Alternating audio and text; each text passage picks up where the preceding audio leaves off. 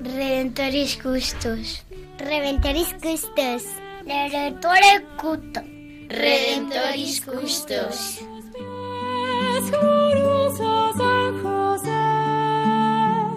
Escucha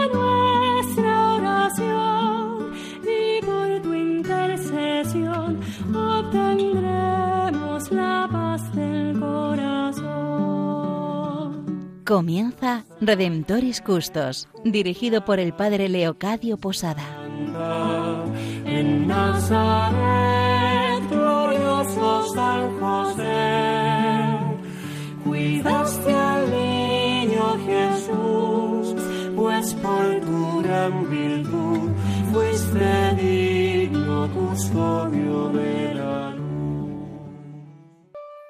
Del Evangelio según San Mateo. José, hijo de David, no temas recibir a María, tu esposa, pues lo concebido en ella es obra del Espíritu Santo. Dará a luz un hijo, y le pondrás por nombre Jesús, porque él salvará a su pueblo de sus pecados.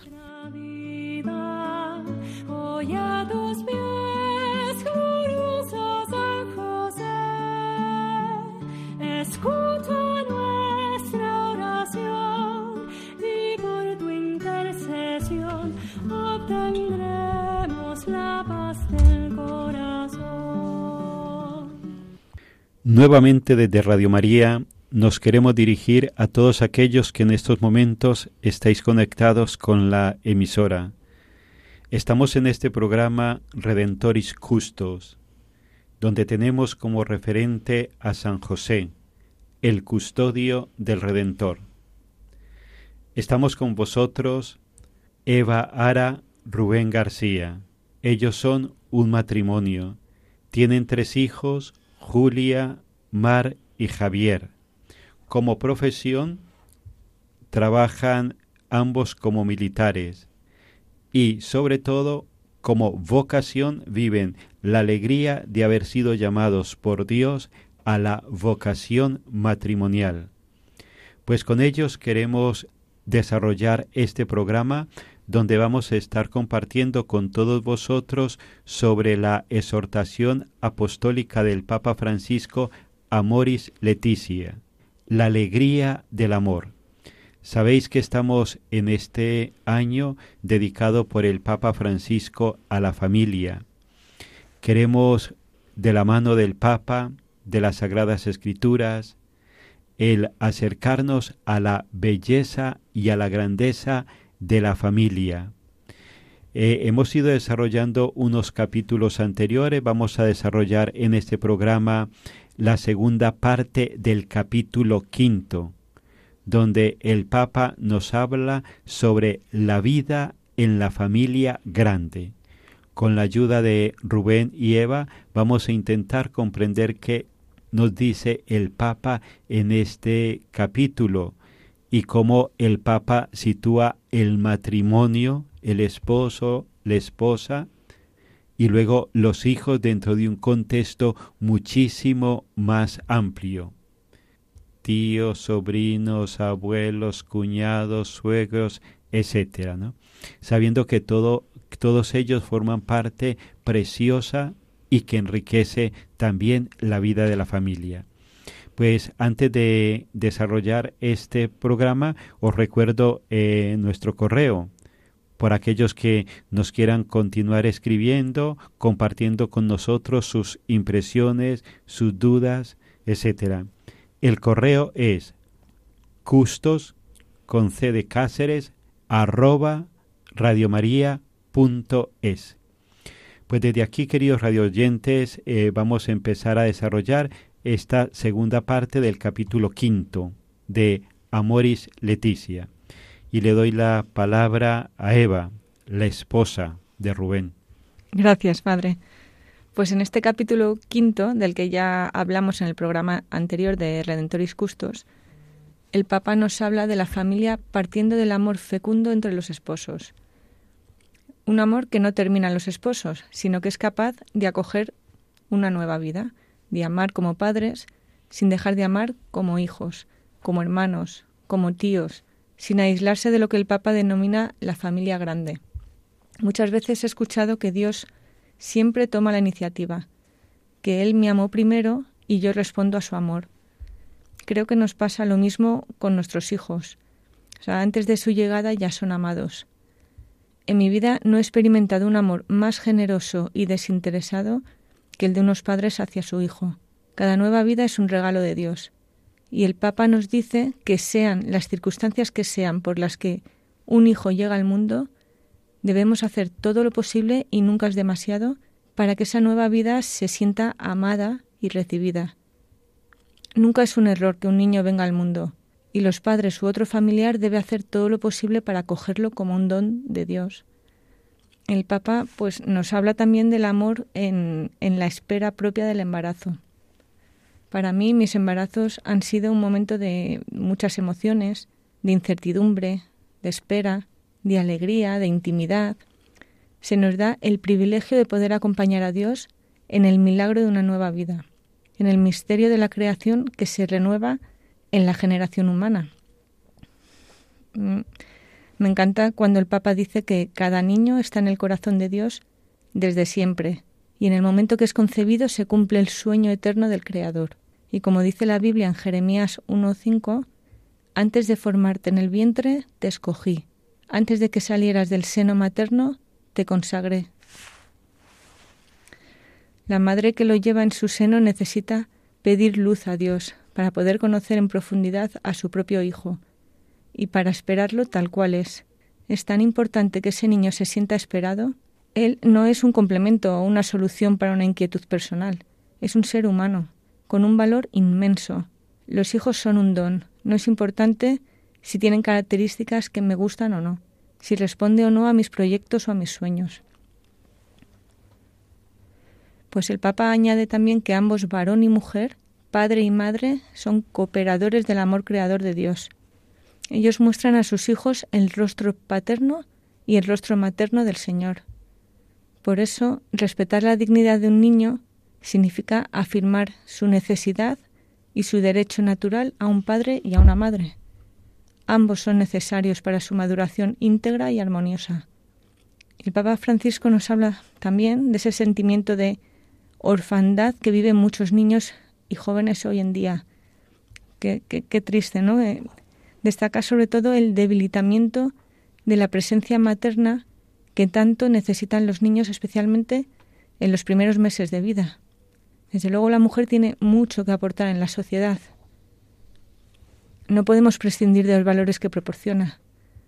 De la misma manera que no podemos desvincularla de sus capacidades específicamente femeninas, en particular la maternidad. Pues sí, Eva. Como decías, el Papa en esta segunda parte del capítulo 5 de Amores Leticia nos habla de la familia grande, o, que yo defino como ampliada, pidiéndonos que el núcleo familiar no se separe del resto de la familia, tíos, primos, abuelos, etc. Nos recomienda que no nos aislemos de esa familia grande porque eso no da más paz y felicidad, sino que nos aísla y cierra el corazón. Quiere enfatizar el Papa que somos hijos de nuestros padres, que han sido instrumentos del Señor para darnos nuestra vida. Nos pide que como buenos hijos honremos a nuestros padres, porque de otro modo nos convertiremos en una sociedad destinada a poblarse de jóvenes desapacibles y ávidos, yo diría desagradecidos y sin esperanza. Pero también deja claro que el matrimonio no se puede ver perjudicado por la influencia de los padres u otros familiares, nos dice que nunca pueden importar las opiniones de los padres más que la del, que la del esposo o sus sentimientos.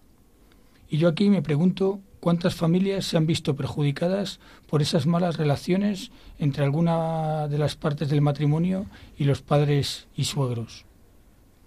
Dice, por lo tanto, el Papa que en esta familia grande están también ese suegro, esa suegra y todos los parientes del cónyuge. Una delicadeza propia del amor consiste en evitar verlos como competidores, como seres peligro. La unión conyugal reclama respetar sus tradiciones y costumbres, tratar de comprender su lenguaje, contener las críticas, cuidarlos, integrarlos de alguna manera en el propio corazón, aun cuando haya que preservar la legítima autonomía y la intimidad de la pareja. Pues lo que nos habéis compartido Rubén y Eva, siguiendo las directrices, siguiendo los consejos, siguiendo la formación que el Papa Francisco nos quiere dar sobre la familia, creo que está muy bien, pero a mí me surge una pregunta y se la quisiera hacer directamente a Eva. En vuestra vida como matrimonio, siempre se ha integrado vuestro matrimonio dentro de esa familia amplia de suegros, suegras, cuñados, primos. O sea, eso se integra tan rápidamente y tan fácilmente en la vida del matrimonio, porque está muy bien lo que el Papa nos ha dicho, pero luego eso cómo se integra en el día a día. No sé, Eva, ¿qué nos podrías decir a este respecto de cuál ha sido tu experiencia de integración de vosotros dos dentro de la familia tuya, dentro de la familia de Rubén? Si habéis pasado algún momento así de dificultad donde no sabéis cómo integrar todo el resto de la familia dentro de la relación de vosotros dos, ¿cómo lo habéis hecho? Bueno, pues nosotros eh, llevamos, Rubén y yo, 21 años casados. Por lo tanto, pues han pasado muchas cosas. Y me imagino que cualquier matrimonio que nos esté escuchando mm, habrá vivido, como nosotros, muchos momentos pues difíciles o más mm, menos agradables, más complicados, ¿no? No todos son alegrías y, y situaciones bonitas. Entonces, eh, por una parte, tenemos los dos una familia, la verdad es que estupenda, ¿no? Porque yo tengo tres hermanos y tengo a mis padres, él tiene cinco hermanos, sus padres, y, y los dos vivimos con la certeza absoluta de que les tenemos para lo que podamos necesitar. O sea, de que tenemos su amor totalmente generoso y desinteresado, lo cual es un auténtico lujo, pero es así. O sea, somos unos afortunados eh, por tener las familias que tenemos y porque nos quieran tanto y por tenerles siempre ahí. Es verdad que en momentos difíciles, en alguna situación, hemos sentido la necesidad de aislarnos, o sea, de separarnos de todo lo que es el resto de la familia o esa familia grande para no vernos tan influenciados por ellos, porque al fin y al cabo son nuestras familias con las que nos hemos criado, de las que hemos aprendido, eh, que respetamos sus opiniones y que siempre buscamos su consejo, pero llega un momento en el que mm, en la unidad familiar somos Rubén y yo y nuestros hijos. Y es necesario a veces separarse y ver qué queremos nosotros o en un momento difícil cómo salimos de esta. Entonces, pues sí, eh, esa es nuestra experiencia. O sea que habéis vivido así algún momento donde escuchabais demasiadas voces sobre situaciones personales que estabais viviendo, ¿no? Mm. Y que tu madre decía una cosa, tu padre otra, la madre de Rubén decía una cosa, el padre otro, y entonces era como un cúmulo de voces y que en medio de tantas voces está ahí vosotros dos, ¿no? Es decir, mi suegra dice esto, mi madre dice lo otro, mi padre dice esto, y, y nosotros dos qué decimos, ¿no? Y estoy convencida de que hemos salido de situaciones así gracias habernos separado un poco puntualmente, ¿eh? es decir, se acabó durante un tiempo, vamos a estar tú y yo solos con nuestros hijos y vamos a, ir viendo poco a poco la situación, porque desde luego todo el mundo nos quiere mucho y todo el mundo quiere lo mejor, pero, pero tienes que coger tu papel mm, protagonista en tu matrimonio y tomar tus propias decisiones, porque si no, bueno, si luego no salen las cosas como tú quieres, por lo menos sabes que ha sido tu decisión, no, no que has tomado la decisión que otro te ha, te ha metido en la cabeza. Pues al Señor le agradecemos el regalo de la vocación matrimonial. Y me gusta enfatizar esto, es una vocación, es una llamada de Dios concreta a hombres y a mujeres del mundo para que vivan su fe desde esa entrega mutua el uno al otro pues le agradecemos a Dios también lo que nos compartía Eva, ¿no? O sea, ese momento en el cual como matrimonio necesitan ponerse ellos dos delante de Dios en medio de las situaciones que están viviendo, silenciar voces externas y desde ahí preguntarse qué es lo que Dios quiere, qué es lo que nosotros queremos, cómo continuar con nuestro matrimonio hacia adelante. Y que desde ahí pues que se vaya dando como esa sabiduría para integrar a toda la realidad familiar dentro del matrimonio. Pues como vosotros sabéis, estamos en el mes de mayo, este mes dedicado a nuestra Madre la Virgen María y que desde aquí, desde Radio María, os hacemos una especial llamada a todos los radioyentes para que nos colaboréis con vuestra oración, con vuestros pequeños sacrificios, también con vuestra ayuda material, para que la voz del Evangelio desde Radio María llegue a todos los continentes. Actualmente Radio María llega a más de 70 países, pero nos quedan muchísimos más a los cuales llegar y que a ellos llegaremos con vuestra ayuda y por eso humildemente, por medio de nuestra Madre la Virgen María y San José, os pedimos vuestra colaboración. En estos tiempos difíciles de conflictos bélicos, crisis económica, social, sanitaria y moral, bajo el profundo impacto de ideologías enemigas del sentido cristiano de la vida, la fe está sosteniendo a millones de personas en el mundo entero. Así lo seguimos experimentando en las 122 emisoras de Radio María presentes en más de 80 naciones, cuyos oyentes están agradeciendo más que nunca la ayuda recibida a través de sus ondas. En este mes de mayo queremos dar gracias a la Virgen por este don de su radio, un pequeño grano de mostaza en el jardín de la iglesia, que la Virgen ha puesto en nuestras manos como un talento a cuidar y fructificar, para lo que os invitamos a intensificar vuestra oración al Espíritu Santo, a hablar a muchos de esta radio y a contribuir con vuestro compromiso voluntario y donativos, por pequeños que sean, a extender Radio María en España y en el mundo especialmente en las naciones más necesitadas, a las que dedicamos nuestra maratón misionera bajo el lema Quien reza no tiene miedo al futuro. En efecto, unidos en cenáculo en torno a María, orando al Señor, no tendremos miedo, recordando lo que nos dijo el Papa Francisco en la noche de Pascua. Jesús recorrió los enredos de nuestros miedos y desde los abismos más oscuros de nuestra muerte nos despertó a la vida.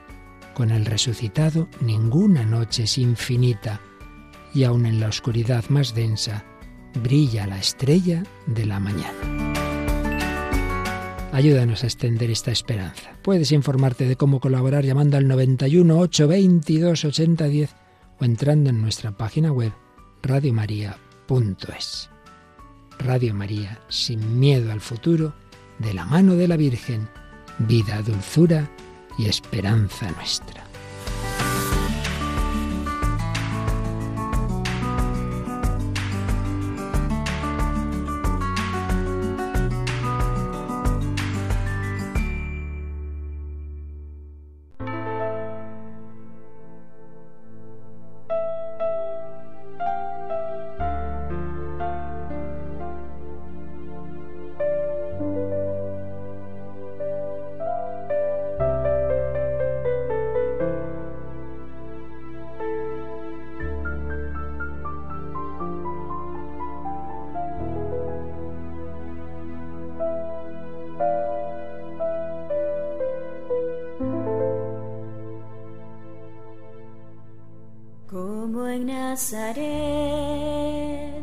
Fue ejemplo de familia. El niño Jesús, María y José crecían unidos en el amor al Padre, respetando y cumpliendo la ley del Señor.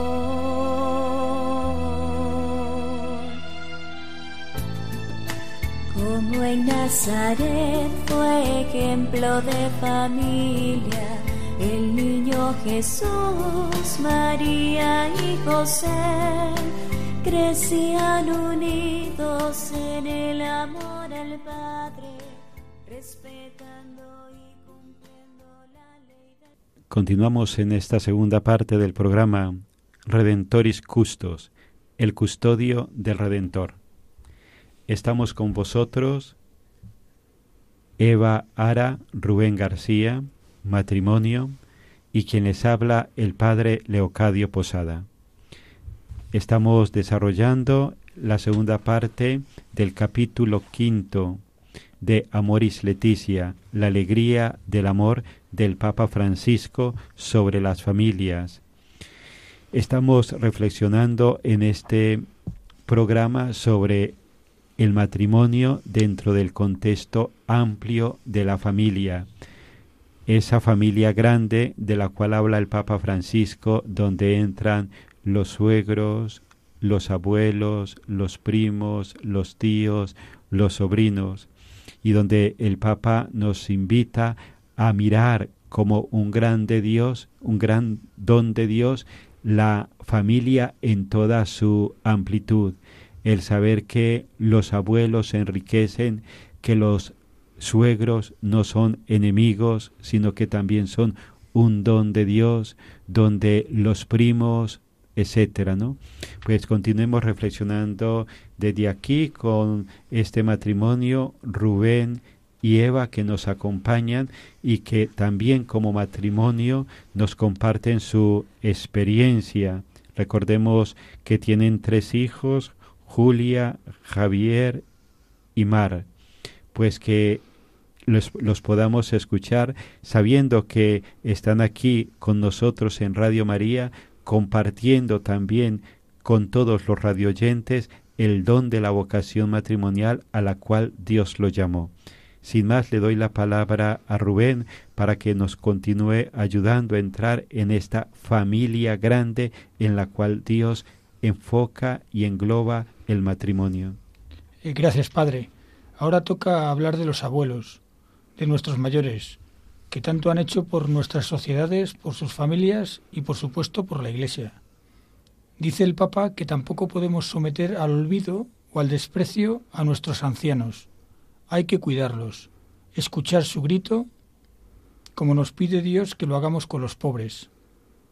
No se puede llevar a los ancianos a formas inaceptables de marginación, dice el Papa. Son los abuelos el puente entre generaciones, transmitiendo muchas veces los grandes valores a los nietos. Los niños se dan cuenta de que su historia no empieza con ellos, sino que son herederos de un viejo y sólido camino. Una familia que recuerda es una familia con porvenir, nos dice Francisco. Creo sinceramente que hay que transmitir a los hijos la historia de sus abuelos, de sus bisabuelos, de esa historia familiar siempre sacrificada que nos ha permitido llegar donde ahora estamos, y siempre desde una perspectiva de agradecimiento y no de reproche. Cada uno ha hecho su vida como ha podido o como ha sabido, y la familia cristiana, con sus virtudes y sus defectos, debe agradecer el pasado y seguir la lucha por su porvenir y el de todos sus miembros. Pues sí, Rubén, y yo creo que ahí los padres tenemos una, una gran responsabilidad, ¿no? En el ejemplo que damos a nuestros hijos, de cómo tratamos a nuestros mayores, ya sea familia o no familia, ¿no? Y especialmente familia. Desde luego, si esperamos que luego nos traten bien a nosotros, lo mínimo que vamos a hacer es que ellos vean cómo amamos, nos preocupamos, nos interesamos y cuidamos de nuestros, de nuestros padres. Y ya terminando eh, este repaso de la familia, dice el Papa Francisco que el vínculo de fraternidad que se forma entre la familia, dentro de la familia, entre los hijos, si se da en un clima de educación abierto a los demás, es una gran escuela de libertad y de paz. Qué bonito y qué difícil en nuestros días es tener libertad y tener paz. En definitiva, en la familia, entre hermanos, se aprende la convivencia humana. Tal vez eh, no siempre somos conscientes de ello, pero es precisamente la familia la que introduce la fraternidad en el mundo. Es, es, un lugar de aprendizaje para los niños, ¿no? Donde aprender a respetar, aprender las fortalezas y debilidades de cada uno, darse cuenta que no son el centro del mundo, sino que hay otras personas de las que también hay que preocuparse y, es la gran escuela. Y dice el Papa que, en la, que la fraternidad en la familia resplandece de un modo especial cuando vemos el cuidado y la paciencia y el afecto con los cuales se rodea al hermanito o a la hermanita más débiles, enfermos o con discapacidad. Pero además de la familia grande, el Papa Francisco nos quiere hablar de algo aún más amplio, una familia ampliada, donde se integran los amigos y las familias amigas e incluso las comunidades de familias que se apoyan mutuamente en sus dificultades, en su compromiso social y en su fe. Creo que aquí se basa, eh, de aquí se basa el mandamiento de amar al prójimo como a uno mismo, ese prójimo al que en general esta sociedad no nos pide querer, como mucho ayudar, como heredera de la, una ayuda como heredera de la cultura judeocristiana, pero que Dios nos exhorta a amar como a nosotros mismos, como hermanos. Queridos radioyentes, nos encantaría continuar profundizando con todos vosotros sobre este capítulo quinto del, de la exhortación Redentoris Custos de que el Papa Francisco nos escribió, perdón, sobre Amoris Leticia y profundizar aquí en este programa Redentoris Custos, pero el tiempo se nos acaba. Sin más, pues nos encomendamos a San José, encomendamos vuestra familia, vuestros amigos, vuestros mm, parientes, ancianos, primos, suegros, a todo lo que forma parte de la realidad familiar y que San José custodie y cuide también nuestras familias. Así se lo pedimos por medio de la intercesión de las letanías a San José y también uniéndonos a la oración del Papa Francisco en esta exhortación Amoris Leticia. Ilustre descendiente de David, ruega por nosotros. Luz de los patriarcas, ruega por nosotros. Modelo de los trabajadores, ruega por nosotros. Esposo de la Madre de Dios, ruega por nosotros. Jesús, María y José, en vosotros contemplamos el esplendor del verdadero amor. A vosotros, confiados, nos dirigimos. Santa Familia de Nazaret, haz también de nuestras familias lugar de comunión y cenáculo de oración, auténticas escuelas del Evangelio y pequeñas iglesias domésticas. Santa Familia de Nazaret, que nunca más haya en las familias episodios de violencia, de cerrazón y división. Que quien haya sido herido o escandalizado sea pronto consolado y curado. Santa Familia de Nazaret, haz tomar conciencia a todos del carácter sagrado e inviolable de la familia, de su belleza en el proyecto de Dios. Jesús, María y José, escuchad, acoged nuestra súplica. Amén.